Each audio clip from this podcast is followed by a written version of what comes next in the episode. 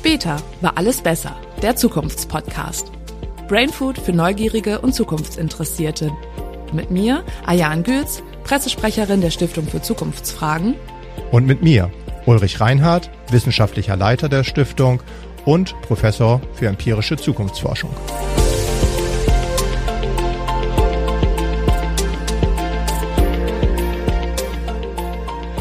Hallo und herzlich willkommen zur siebten Folge der zweiten Staffel unseres Zukunftspodcasts. Heute sprechen wir im Chart der Woche über das Ende von höher, schneller, weiter. Steigen wir alle aus dem Optimierungswahn aus? Uli war zu Gast in einem Podcast der katholischen Kirche und hat über die Zukunft der Kirche gesprochen und wird uns darüber auch gleich noch ein bisschen berichten. Und unser Thema der Woche ist das Fest, das ja in weniger als zwei Wochen ansteht, Weihnachten. Wie feiern die Deutschen Weihnachten? Was ist deutsche Weihnacht? Uli, magst du äh, einsteigen, das Ende von höher, schneller, weiter? Was ist das Ergebnis unseres Charts der Woche? Ja, da haben wir uns ja die Frage gestellt, wie wichtig ist eigentlich den Deutschen die Optimierung ihres Lebens? Und wenn man jetzt googeln würde, ich glaube, Google liefert irgendwie 35 Millionen oder mehr als 35 Millionen Einträge zum Thema Optimiere dein Leben, also von irgendwelchen Ernährungs-, Karrieretipps, ähm, Dating-Vorschlägen, Trainingstipps, ähm, Zeitmanagement, wie du achtsam mit dir umgehst. Also das ist schon enorm. Und wir haben uns eben die Frage gestellt, ist es eigentlich etwas, was die Deutschen wollen? Also ist diese zunehmende Optimierung, die ja, glaube ich, fast alle Lebensbereiche umfasst, jetzt mhm. vom Körper, von der Gesundheit, von deiner Arbeit, deine Freizeit sollst du optimieren, alles sollst du optimieren, ist es eigentlich etwas, ähm, was die Deutschen wollen? Ja. Und darum haben wir im Chart der Woche die Frage gestellt, wie siehst du die zunehmende Optimierung des Lebens? Siehst du die positiv oder negativ, also kritisch oder unkritisch. Und 70 Prozent der Bürger sehen das sehr kritisch, dass unser Leben zunehmend optimiert wird. Und spannend ist ja auch, dass es vor allem Frauen und ältere Bundesbürger sind, ne? die diesen Optimierungswahn äh, als kritisch sehen. Ja, jetzt können wir natürlich wieder nachfragen, warum ist es so? Sind jetzt die meisten Ratgeber eher ja, also in irgendwelchen Frauenzeitschriften. Das hätte ich jetzt gedacht. Also, dass die Frauen hier wahrscheinlich auch so der Hauptadressat sind äh, der Wirtschaft, oder? Ja, wobei ich das ja immer schon spannend finde. Also wenn ich so, ich will jetzt kein Klischee aufmachen, aber wenn ich irgendwelche Frauenzeitschriften sehe, ist immer, da sind die Ernährungstipps, dann sind aber die Kochrezepte, dann ist irgendwie, wie nimmst du ab? Und als letztes dann sei so, wie du bist, du bist okay. Also so diese ja. völligen Gegensätze habe ich immer das Gefühl, dass jeder sich auch wiederfindet da. Also mhm. das ist schon. Aber du hast recht, es sind trotzdem eher Frauen, was ich spannend finde, ist es aber auch, je älter die Bürger sind, desto kritischer sehen sie das. Also die über 55-Jährigen, da sind schon vier von fünf, die eben sagen, dass sie diese zunehmende Optimierung kritisch ja, sehen. Ja, weil das natürlich, ähm, also weil sie ja besonders viel auch jetzt angesprochen werden. Ne? Man soll ja nicht alt werden. In der letzten Folge haben wir ja auch über die Altersträume gesprochen. Und ja. ähm, wahrscheinlich ist der Druck äh, beim Älterwerden jetzt auch immer mehr gestiegen. Also wie ich noch so schön gesagt habe, ich freue mich drauf, dann nur noch Kuchen mit Sahne essen zu können, ohne schlechtes Gewissen. Ich erinnere mich. ähm, vielleicht ist das dann auch einfach gar nicht mehr so. Vielleicht empfindet man das nicht mehr da stimme ich dir zu, wobei ich ja auch glaube, dass es teilweise eine Überforderung ist. Also, dass mhm. sie Angst haben durch diese Überforderung und ich muss jetzt irgendwie alles machen und ich kann mein Leben nicht genießen, dass sie damit überfordert sind. Jetzt nicht nur irgendwie digital muss ich mich so darstellen und das ist alles schon kostet mich viel zu viel Zeit, weil es viel zu kompliziert ist und ich bin damit überfordert, aber auf einmal auch so, ja, das, wo man vielleicht als älterer Mitbürger mit groß geworden ist, was man für Werte kennengelernt hat, gelebt hat und jetzt wird's in Frage gestellt, weil du auf einmal bestimmten Normen und Idealen entsprechen sollst. Das kann ich mir natürlich schon vorstellen, dass das auch zu einer Ablehnung führt, ganz klar. Aber das, bei der Optimierung sehe ich tatsächlich aber auch ähm, ein paar Vorteile. Also ich würde jetzt gar nicht unbedingt sagen, dass ich diesen, die Optimierung unseres Lebens so nur kritisch sehe, weil es gibt ja auch viele Erfindungen, ähm, gerade im technischen Bereich, die unser Leben einfach einfacher machen und Zum besser Beispiel? machen. Also schon in den 50er, 60ern die Waschmaschine und die Geschirrspülmaschine, darauf würde ich jetzt okay, nicht verzichten ja, wollen. Jetzt ja. aber auch ein ähm, Rasenmäherroboter oder eine smarte Heizung. Äh, also das geht ja immer weiter. Ja, aber ich finde das, also finde ich, stimme ich dir absolut zu. Ich glaube nur der große Unterschied ist, dass das ja eher Sachen sind von außen, wie du gesagt hast, technische Optimierung. Mhm. Und unsere Frage der Woche ging ja eher in diese Richtung, dass du die eigene Optimierung deines Selbst, also jetzt dein eigener Körper, deine Gesundheit, deine sozialen Kontakte, deine Arbeitszeit, dass du die immer weiter optimieren sollst.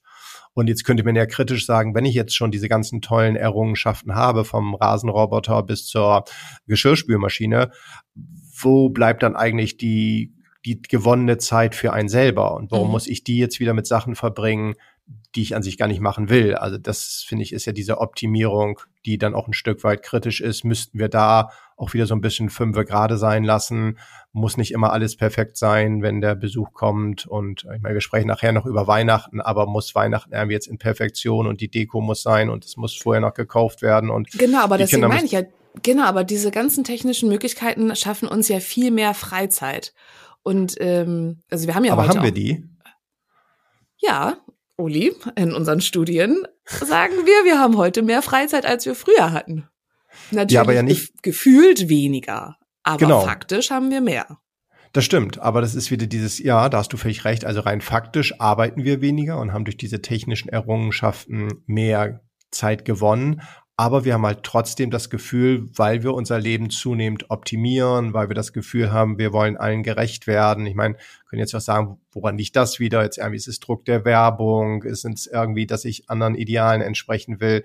Haben wir trotzdem das Gefühl, dass, oder viele Bürger das Gefühl haben, dass sie gestresst sind und sieben von zehn sagen eben, dass diese ähm, Optimierung kritisch zu sehen ist. Ich glaube, das, was einen stresst, ist ja, ähm, dass man einem dass man so sein möchte wie die Mehrheit.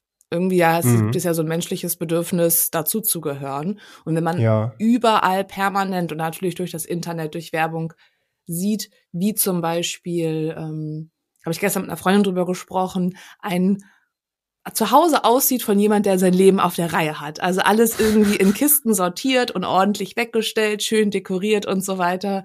Ähm, dann hat man das Gefühl, wenn das bei mir nicht so aussieht, dann läuft irgendwas falsch. Und das muss ja das eigentlich stimmt. gar nicht so sein. Also da ja. zum Beispiel finde ich, ähm, kann, könnte man ja auch aussteigen. Es liegt ja nur daran, weil man ständig dieses Bild von dieser aufgeräumten Wohnung sieht ähm, und das aber im Endeffekt niemand doch eigentlich so wirklich lebt. Hm. Also ja, gibt es uns wieder ein Gefühl von Sicherheit? Kann das auch damit zu tun hängen? Also wenn jetzt irgendwie alles äh, sicher und ordentlich ist, dann weiß ich, ich kann für die Steuer nächstes Jahr muss ich nur den Ordner rausziehen und nicht wie bei mir irgendwie 27 ähm, Schubladen durchführen, bis ich irgendwie alles zusammengesucht habe.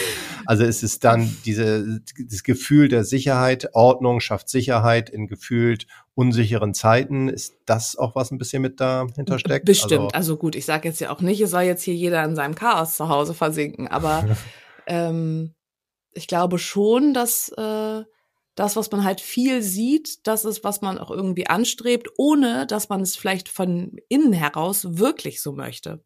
Mhm. Also weißt du, was ich meine? Ob du es willst du ja, wir sprechen nachher noch über Weihnachten, aber feierst du Weihnachten so, wie du das wie du es wirklich schön finden würdest, äh, ein Familienfest zu haben oder so, wie wir das halt überall sehen, wie das halt zu Weihnachten auszusehen hat.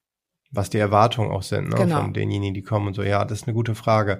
Ich wollte aber noch, ähm, da sprechen wir gleich ja noch drüber, eine Sache, die du eben so nebenbei erwähnt hast, was ich sehr spannend fand. Du hast eben noch ähm, Social Media und das Internet angesprochen, dass mhm. das natürlich auch eine große Rolle spielt. Jetzt bist du da ja ähm, deutlich näher dran als jetzt ich. Wo siehst du da Herausforderungen? Ähm, tatsächlich eben, dass halt nur die positiven Dinge auf Social Media dargestellt werden, was ja normal ist. Niemand hat ja früher ein hässliches Foto von sich irgendwie verschickt oder in ein Fotobuch geklebt. Ähm, ich finde es natürlich dann immer schwierig, ähm, zu sagen, dass das halt einfach nicht alles ist halt nicht echt, aber es ist ja eben natürlich nicht das 360 Grad Bild, sondern immer nur eine Momentaufnahme und das muss eben eher durch eine kritische ähm, Medienkompetenz äh, irgendwie erworben werden, dass man weiß, wie man damit umzugehen hat. Ja, jetzt nicht, dass du jetzt, ich kenne dich ja auch schon lange oder zehn Jahre kennen wir uns, glaube ich schon. Du kriegst diese Balance ja für mich immer in Perfektion hin. Also, da, hm. dass du deine eigenen Bedürfnisse ganz klar auch artikulierst, andererseits aber natürlich auch da das Leben ja. oder die Arbeit und sowas in Ich glaube, weil, weil man muss sich halt einfach immer wieder fragen, will, ich das oder will das jetzt gerade, also ver, ja, ich glaube, so ein bisschen diesen inneren Dialog zu führen zwischen seinem Kopf und seinem Bauch vielleicht. Also mhm. ähm, ja. wird mir das jetzt gerade suggeriert und ich will das jetzt gerade kaufen, weil alle das haben oder weil es mich wirklich glücklich macht. Das stimmt, ja. So, also glaub, das eigene Wohlergehen an erste Stelle stellen. Also genau. Das denke ich ja. So. Also ich finde Kinder, ich finde von Kindern kann man da ja wahnsinnig viel lernen. Irgendwie, wir waren jetzt verabredet und äh, meine Tochter kommt nach Hause und sagt, nö, ich möchte heute hier alleine bleiben. Ich möchte nicht mit denen spielen. Und dann ist natürlich, äh, also der Kopf, der sagen würde, ja, aber du kannst doch jetzt nicht so kurzfristig absagen, die sind bestimmt schon unterwegs und aber der Bauch sagt einfach, nö, ich möchte aber heute keine Gesellschaft, ich möchte jetzt gern alleine sein. Und, hm. das, und was habt ihr gemacht? Ich habe dann die Mutter angerufen und gesagt, es tut mir sehr leid, aber sie möchte heute alleine sein. und also ja. und, und äh, Menschen, mit denen ich natürlich auch befreundet bin, die verstehen das auch und äh, schätzen ja sowas. Ich finde, sowas sollte man bei Kindern jetzt ja auch nicht unterdrücken. Ähm, Total. Ja, wobei da natürlich auch wieder sofort dieser Film losgeht, okay, jetzt die Mutter ist jetzt irgendwie traurig, weil ihre Tochter, ihr Sohn jetzt keine Verabredung haben. Jetzt hast du den Nachmittag geslasht und Stress gemacht, weil mhm. deine Tochter irgendwie äh, für sich alleine sein wollte. Ist ja auch immer die Konsequenz, die bei anderen damit dranhängt. Also ich glaube, das ist, warum viele auch so viel Schwierigkeiten haben, diese richtige Entscheidung, die ihr, glaube ich, getroffen habt, dann auch zu fällen, weil man halt mhm. halt tüchtig immer auch an die anderen und an die Konsequenzen nachdenken. Natürlich, Oder? das, das finde ich auch. Also wir leben in einer Gesellschaft, wir sind mit anderen Menschen verbunden, wir können nicht alle nur das machen, ständig, ähm, wonach uns gerade ist. Ähm, aber das war jetzt so als Beispiel für, man kann ja auch mal nachfragen, treffe ich mich jetzt als auch Erwachsener mit, mit der Freundin abends noch auf einen Cocktail, weil ich mich darauf freue, Zeit mit ihr zu verbringen oder einfach nur, weil wir verabredet sind, weil mhm. man halt abends noch irgendwie an einem Freitagabend einen Cocktail trinken geht. Das stimmt, ja. Und Weil ich ja, dann halt am Montag darüber berichten kann. Oder mache ich das, ne, gehe ich in diesen Spinning-Kurs, gehe ich äh, in die Ausstellung und so weiter. Mache ich diese Dinge wirklich für mich, weil ich daran Spaß habe, oder mache ich sie für andere? Und ich glaube, mhm. das ist mhm. der einzige Weg, um aus diesem Optimierungswahn halt auch auszusteigen. Das stimmt, ja, sind wir schon, also ich merke fast ein bisschen die Zukunftsprognose, wobei ich eine Sache immer noch wichtig finde bei dieser ganzen Optimierung, weil du sie vorhin auch noch angesprochen hast und habe ich noch drüber nachgedacht, weil du die technischen Errungenschaften angesprochen hast, dass das ja viel hilft. Was ich ja auch immer so ein gespaltenes Verhältnis habe, sind ja diese ganzen Art Smartwatches, Fitbits, Trainings-App, was man da alles hat dass man dadurch natürlich auch optimiert, dass du deinen Körper ständig kontrollierst. Also habe ich jetzt den richtigen Schlafrhythmus, habe ich den genügend Kalorien heute verbraucht, bin mhm. ich genügend Schritte gegangen, ist meine äh, Herzfrequenz okay? Also diese ganzen Sachen, die man messen kann. Da bin ich ja klar, das optimiert das Leben und ich kriege eine Warn-App, wenn ich irgendwie nicht genügend Schritte gemacht habe. Aber ist das äh, tatsächlich das, was das Leben ausmacht? Also ich ist es auch total übertrieben. Man kann doch selber Erinnerungen und ja. merken, ob man sich genug bewegt hat oder nicht. Ich finde, das ist auch so ein bisschen, da geht's Schlechtes mir, Gewissen. Ja, und auch auslagern, also gar nicht mehr selber nachdenken. Ja, bin ich völlig bei dir. Also ich meine, ähm, wir können auch zum nächsten Thema kommen, aber ich glaube, so ein bisschen Fazit ist man, muss man wirklich sagen, also viele Bundesbürger wollen aus diesem höher, schneller, weiter gerne aussteigen. Es ist nicht einfach, also weil der mediale Druck, der Druck Social Media natürlich auch einfach vorhanden ist. Ich glaube, ähm, ein Hinweis könnte halt sein oder ein, ein erster Schritt, dass man halt lernt zu akzeptieren, dass vielleicht nicht immer alles perfekt sein muss, weder man selber noch seine Umgebung, seine Arbeit, seine Freizeit, sein Aussehen, seine Gesundheit, was alles dazugehört, man das Leben vielleicht auch ein Stück weit mehr genießen kann. Und ähm, du hast gesagt vorhin, ja, ist natürlich, man will irgendwie so sein wie viele andere, dass diese individuellen Bedürfnisse und individuellen Wünsche aber auch immer ganz zentral für einen sind, dass man auch so ein bisschen öfter auf sich hören sollte. Ich glaube, das ist was Wichtiges. Aber kommen wir zum zweiten Thema, weil das war für mich was sehr Spannendes, was ich das erste Mal gemacht habe. Mhm. Und zwar ähm, habe ich einen Podcast mit der katholischen Kirche in Bayern geführt und die haben mit mir gesprochen, wie die Zukunft der Kirchen aussieht. Und das fand ich ja grundsätzlich erstmal sehr spannend. Aber äh, vielleicht fangen wir erstmal auch bei dir an. Ähm, hat die Kirche Glaube, ist das ein großes Thema für dich? Ähm, äh, für mich persönlich jetzt nicht, in meinem Umfeld schon. Also mein Mann äh, ja, aber bei mir nicht. Okay, ja. Also da bist du natürlich wieder Trendsetter, weil wenn ich mir die Zahlen so für Deutschland anschaue, ist es ja immer weiter zurückgegangen, muss man ganz klar sagen. Also die katholische Kirche, die evangelische Kirche, wenn ich mir die Rate von Leuten anschaue, die die Kirche verlassen, die also dann sagen, ich trete aus, ich zahle keine Steuer mehr, das ist wirklich, sind wirklich hohe Zahlen. Also ich glaube, ähm, es sind seit der Wiedervereinigung irgendwie 10 Millionen gewesen, also wirklich, wirklich viele. Genauso, wenn du dir anguckst, ähm, Besuch Gottesdienste, was wir jährlich noch befragen, wie viele Leute gehen wenigstens einmal pro Woche in den Gottesdienst. Das ist nur noch jeder 18. Also das ist wirklich ähm, wenig. Vor zehn Jahren war es immer noch jeder Zehnte. Vor 20 Jahren war es sogar noch jeder Siebte, der halt dann jeden Sonntag in den Gottesdienst ging und das für ihn eine Selbstverständlichkeit war. Also es ist wirklich, dass die Kirche als solches rein jetzt von den Besuchszahlen deutlich verloren hat. Mhm. Das darf man nicht vergessen, ja. Ja, das ähm, liest und hört man ja auch überall, äh, dass es halt eben vor allem auch nur noch die älteren Bundesbürger sind, ähm, die dann sonntags die Kirche besuchen. Mhm. Aber ähm, was hast du denen denn jetzt in dem Podcast erzählt? Das würde uns wahrscheinlich jetzt ja alle interessieren. Hat die Kirche Zukunft?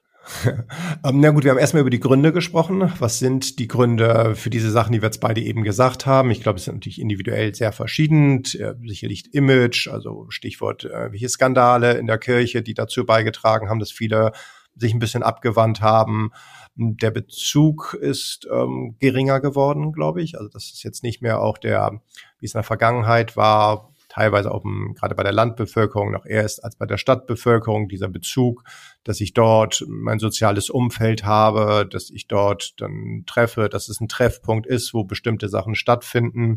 Also diese Relevanz hat etwas abgenommen, glaube ich, oder hat abgenommen über die letzten Jahre. Mhm. Und dann, glaube ich, unterscheiden natürlich viele auch mittlerweile zwischen Kirche und Glauben. Also um zu glauben, muss ich jetzt kein regelmäßiger Kirchgänger sein oder muss vielleicht ja. nicht mal in der Kirche sein. Ich kann trotzdem an Gott glauben, an eine höhere Macht glauben und muss jetzt nicht ähm, da automatisch jeden Sonntag oder regelmäßig in die Kirche gehen. Ich glaube, das ist so ähm, auch aus Sichtweise der Bevölkerung was ganz Entscheidendes gewesen. Du sagtest jetzt gerade dieser Bezug, ähm, was verbinde ich mit der Kirche, was findet dort statt, ähm, treffe ich dort Leute, habe ich dort die Gemeinschaft? Ähm, das erinnert mich, wir beide waren ja auch ähm, für eine Studienreise gemeinsam in den USA und haben da auch mhm. ähm, eine Kirche besucht und ich habe das mit meinem Mann im Urlaub, zum Beispiel auch auf Jamaika oder so, ähm, finde ich das, fand ich das auch ganz spannend, ähm, haben wir da auch einem eine besucht und an einem Gottesdienst teilgenommen. Und es sind ja ganz, ganz unterschiedliche Art und Weisen, wie das in anderen Ländern vonstatten geht. ähm, das stimmt. Wie, also der Bezug in den USA zum Beispiel, um da mal äh, dran zu bleiben, das ist ja wirklich ein, eine wirklich eine Gemeinde. Also es ist ja viel mehr als die Kirche und der Gottesdienst, sondern das ganze Angebot drumherum von Seelsorge über Sportangebot, über Kinderbetreuung, Basteln, Austausch, Gemeinschaft ist das absolut übergeordnete Wort dort, ja. Ähm, hm das ist ja so, glaube ich, vielleicht das größte Problem, das wir hier in Deutschland haben, dass das doch so fehlt. Ja, das ist auch was, was du vorhin so im Nebensatz gesagt hast, äh, als du das kommentiert hast mit wer geht in die Kirche. Das sind halt die Älteren, was ja auch gut ist und ist ja keine Frage. Und der Anteil der älteren Kirchenbesucher ist eben viel, viel, viel, viel, viel, viel höher als bei den Jüngeren. Das kann man natürlich wieder sagen, muss die Kirche ihr Stammpublikum glücklich machen oder muss sie neue Zielgruppen erschließen und eher die Jüngeren begleiten? Weil ich glaube, dieses was in den USA ja oftmals der Fall war. Das Angebot ist eben für breite Bevölkerungsgruppen attraktiv und es wird aufgeteilt und jeder Gottesdienst ist dann eben, gibt einen Kindergottesdienst, eine Gruppe Jugendliche, die sich dann eben über bestimmte Teile während des eigentlichen Gottesdienstes unterhalten, sehr ähm, christliche Kirchenmitglieder, die dann Bibeltexte in der Zeit lesen und dann, ich will nicht sagen jetzt der Rest, der einfach den normalen Gottesdienst benutzt, besucht, der aber auch durchzogen ist durch ganz viele gemeinsame Elemente, also jetzt nicht irgendwelche klassischen Orgelklänge und kaum einer singt mit, es ist dann irgendwie eine Band steht vorne, es ist ein Chor, der irgendwie mitsingt, die Gemeinde singt wirklich mit. Also man ist viel, viel involvierter als hier, wo ich meine, das haben wir nie untersucht, aber ich würde jetzt aus dem Bauch heraus sagen, nicht mal jeder zehnte Kirchenbesucher singt wenigstens das Lied mit oder kann das Lied mitsingen. Also das ist mhm. ja was ganz anderes. Und diese Gemeinschaft, da hast du völlig recht. Also das leben wir zu wenig in Deutschland. Jetzt kann man wieder fragen, warum ist das so? Natürlich, die Kirche macht furchtbar viel. Also wenn ich mir in Hamburg jetzt anschaue, wo wir herkommen, äh, irgendwie über 4000 Angestellte in der Kirche von Krankenhäusern, Kindertagesstätten, Pflegeheime. Äh, das macht natürlich ganz großen gesellschaftlichen Beitrag, der geleistet wird von der Kirche. Plus das stimmt, das ist das Institutionelle, ne? Das, ja, genau. Ähm, viele Und das ist, glaube ich, der große Unterschied. Also in den USA ist es eben weniger dieser übergeordnete Funktion, sondern wie du gesagt hast, eher wirklich auf die Gemeinde bezogen. Und mhm. da dieses gegenseitige Helfen, konkrete Hilfe, konkreter Treffpunkt. Ich treffe dort meine Nachbarn, mein, die Schulkameraden meiner Kinder, was auch immer. Also das ist, glaube ich, was ein riesengroßer Unterschied ist. Ja. Natürlich dürfen wir auch nicht vergessen, wenn wir auch drüber sprechen, ähm, ist die Finanzierung, ist natürlich auch völlig anders geregelt in den USA. Also bei uns ja klassisch ähm, Großteil einfach über Kirchensteuer wird äh, gezahlt, egal wie voll die Kirche ist, mehr oder weniger. Mhm. Ähm, in den USA halt alles ähm, finanziert aus der Gemeinde heraus. Äh, klar, die haben dann steuerliche Vorteile als anerkannte Kirche, aber nichtsdestotrotz, das Geld kommt erstmal von den Kirchenmitgliedern. Ich glaube, das ist natürlich dann auch eine andere Motivation. Also an sich muss die Kirche sich ja fra selber fragen, was sie denn eigentlich möchte, bevor wir die Frage beantworten können, ob die Zukunft, ob die Kirche Zukunft hat. Denn ja, möchte sie einfach den Glauben wahren, also dass weiter der katholische, evangelische oder welcher auch immer äh, Glaube verbreitet wird, oder möchten sie einfach volle Seele? Also hm. physisch hm. Menschen vor Ort hm. haben und in den direkten Austausch gehen. Für mich. Wahrscheinlich wollen sie beides, ja. aber wahrscheinlich schwer ist jetzt ja auch die, wieder die Frage, was ist Aufgabe der Kirche? Also ist es die Aufgabe, dass die Kirche voll ist? Ist es die Aufgabe, dass es eine Begegnungsstelle ist? Ist es eine, ist es die Aufgabe der Kirche, dass irgendwie, weiß ich nicht, jeder glücklich gemacht wird? Oder ist es ein Ort der Besinnlichkeit, des, äh, wo du innehalten kannst, wo du in Kontakt mit Gott treten kannst? Das ist wahrscheinlich auch in jeder Kirche, ähm, wenn darüber diskutiert wird, immer eine Frage, was wollen wir eigentlich oder wer sind wir? Das ist, ähm, glaube ich, auch wirklich von außen. Ja, in dem, in dem Stadtteil, wo wir zuletzt gewohnt haben, ähm, weil mein Mann ja in der Kirche ist, und wir dann immer viele Einladungen auch bekommen und das ging, das, das war voll. Also das war halt tatsächlich auch ähm, diese Kirche und vor allem auch der Pastor hat halt sehr viel für die, ähm, für das nachbarschaftliche Zusammenkommen getan. Also von ähm, Kaffee trinken, Jazzabende über ähm, wir Klasse. pflanzen mit den Kindern ähm, im Frühjahr, also machen unsere Nachbarschaft schön. Also und da war echt dann viel los, aber da stand natürlich so der die Bibelverse jetzt nicht im Mittelpunkt. Aber die Leute wieder dort abgeholt, wo ihre Bedürfnisse sind. Also ein urpädagogisches Konzept holt die Leute ab, wo sie stehen in ihrem Leben und schafft dafür dann eben Raum. Und ich glaube, das ist ja auch das war ja im Podcast auch so ein bisschen, dass ich zum Schluss gesagt habe, naja, wenn es jetzt darum geht, wieder attraktiver zu werden, dann müsst ihr A, glaube ich, Vertrauen wieder aufbauen. Das haben wir in der letzten Folge ja ähm, intensiv behandelt, die Bedeutung von Vertrauen, dass äh, man wieder vertrauen muss. Aber dann musst du, glaube ich, einerseits als Kirche wieder Begegnungsstätte sein. Und das andere, was ich gesagt habe, ist, du musst auch wieder Antwort, Antworten liefern. Und die Antworten, die haben sich, glaube ich, im Laufe der Zeit verändert. Und es ist jetzt nicht mehr irgendwie, ich will die Antwort haben, in erster Linie, was kommt nach dem Tod oder wie bin ich ein guter Christ, sondern es sind halt auch viele Fragen des Alltags. Und da kann die Kirche ja durchaus auch tolle Antworten liefern oder der Glaube kann auch gute Antworten liefern. Aber dafür muss natürlich auch Platz geschafft werden. Ja, absolut, glaub, wie du sagst, die genau. Bedeutung wieder da. Es, es ist Alltag, es ist Glaube und an sich sind es doch dann immer runtergebrochen die Werte. Also was mhm. ist denn das, was in die, die heiligen Schriften sind, also wie man sich halt eben zu verhalten hat, welche Werte gelebt werden sollen. Und ähm, das, das bringt mich auch zu unserem äh, nächsten Thema, so deutsche Weihnacht. Hm, was ja. genau bedeutet denn eigentlich Weihnachten? Also steht dort wirklich ähm, der Kirchenbesuch noch im Mittelpunkt? Ist es der Glaube? Oder sind es einfach die Werte, die Tradition, Kultur, Rituale, was man immer wieder macht, ähm, was da so für die Deutschen im Mittelpunkt halt eben steht. Ja. Wie verbringst du Weihnachten? Weil muss als erstes jetzt fragen. Äh, auf jeden Fall mit der Familie. Ähm, ja. Und jetzt, wo wir Kinder haben, bei uns zu Hause. Jetzt müssen die Eltern und Geschwister zu mir kommen.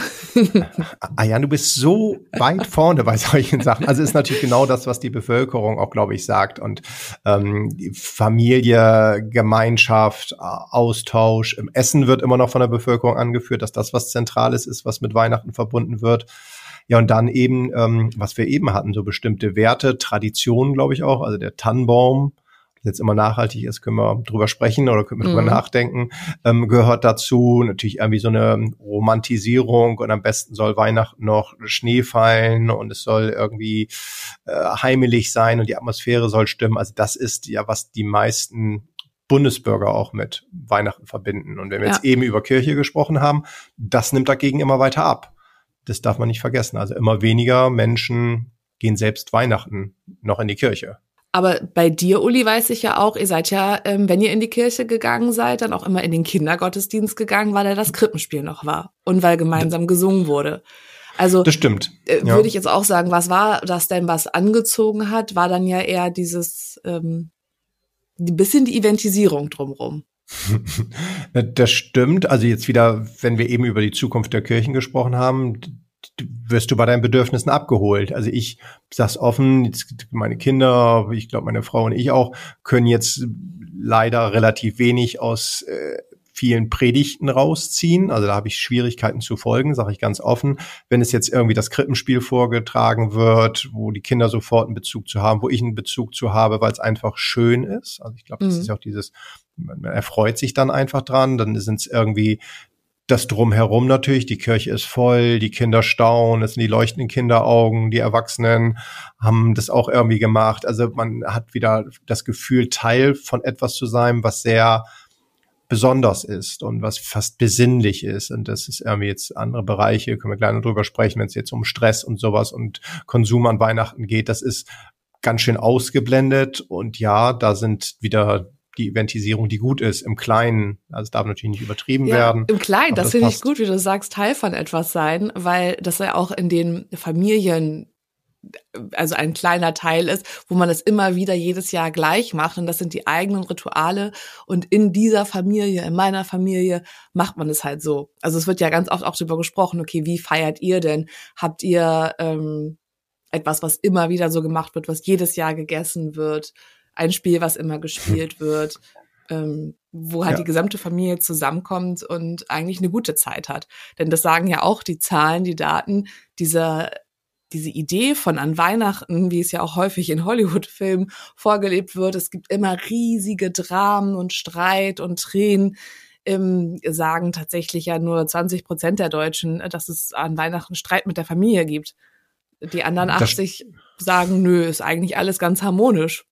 Ja, genau, das darf man nie vergessen. Wobei natürlich nach Weihnachten nach wie vor die zweithöchste Scheidungsrate im Jahr ist. Ne? Das darf man auch nicht vergessen. Also nach Urlaub ist sozusagen Weihnachten, dass man da, dass es da die Enttäuschung zu groß war über die falschen Geschenke, die Erwartung. ich weiß es nicht, was die Gründe dafür oh sind. Das habe ich nie. Ja gut, ich glaube, wenn das, wenn das falsche Geschenk zur Scheidung führt, dann ist das wahrscheinlich auch besser, dass man sich trennt. das stimmt. Schöner Punkt.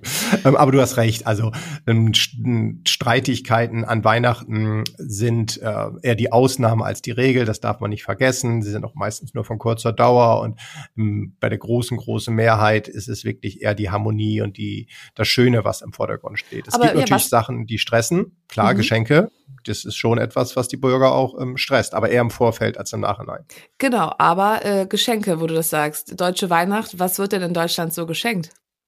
Das haben wir ja auch mal befragt, ne?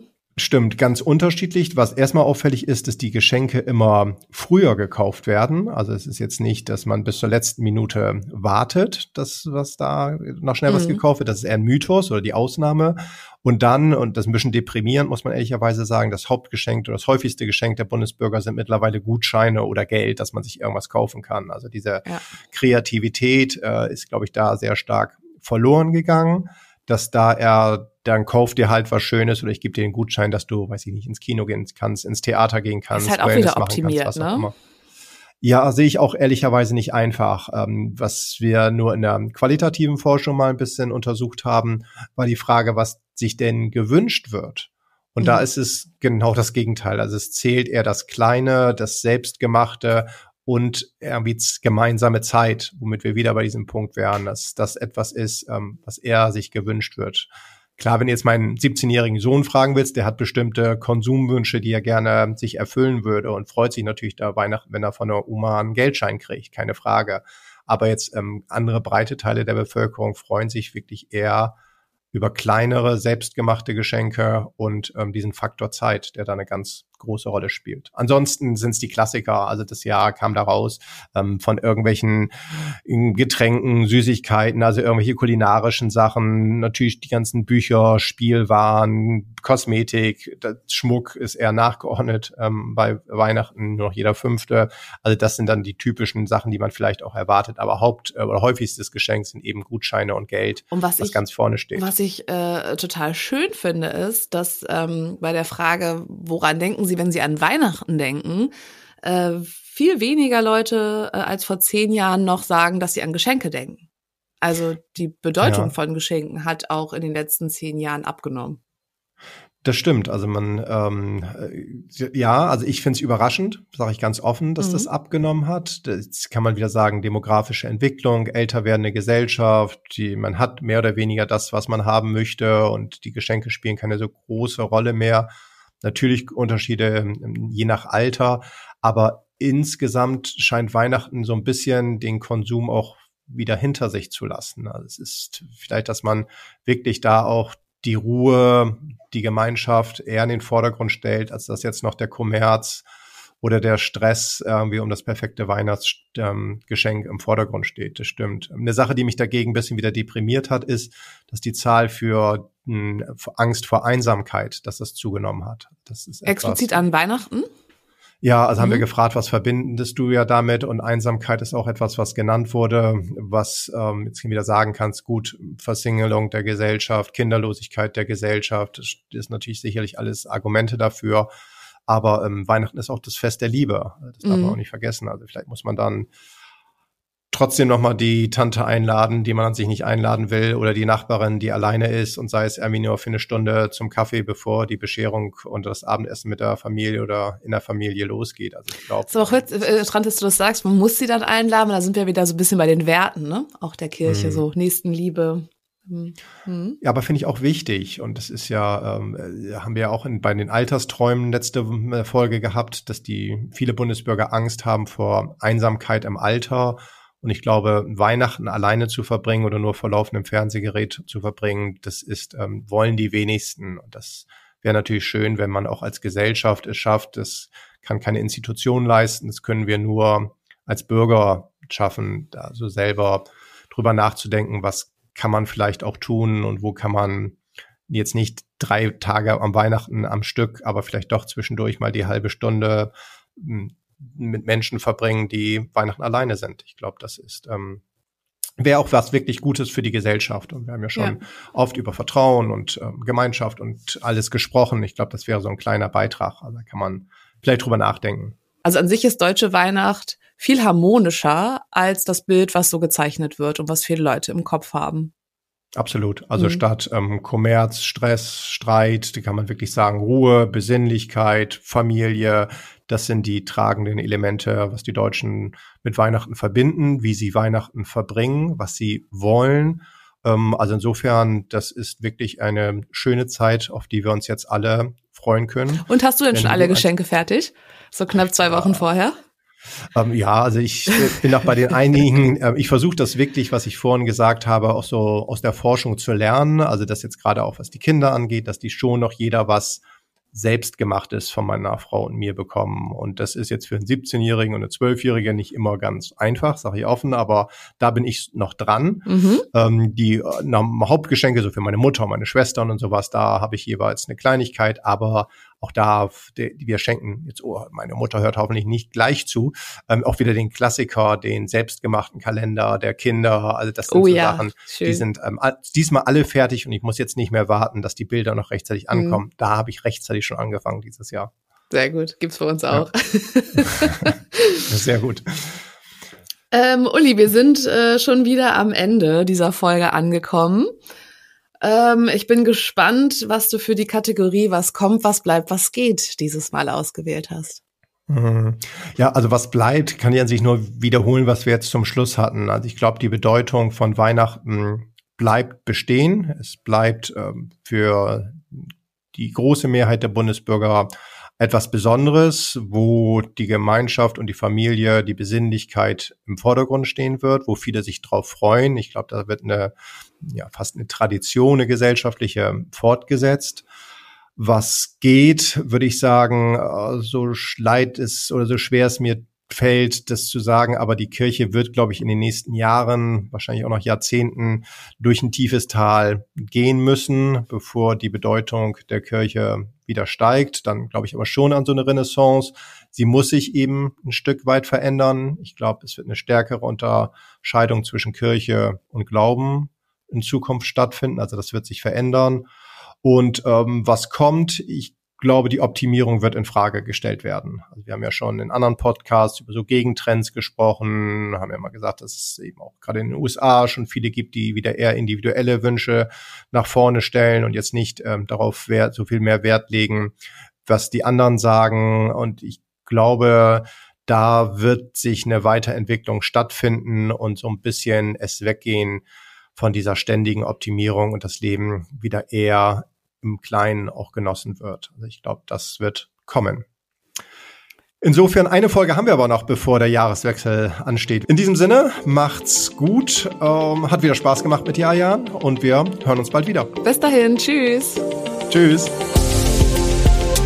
Wenn ihr selbst Zukunftsfragen habt, dann zögert nicht, uns zu schreiben. Die E-Mail dazu findet ihr in den Infos zu dieser Podcast-Folge oder auf unserer Website stiftungfürzukunftsfragen.de. Und wenn euch die Folge gefallen hat, dann lasst uns doch ein Like da und vergesst nicht, uns zu abonnieren.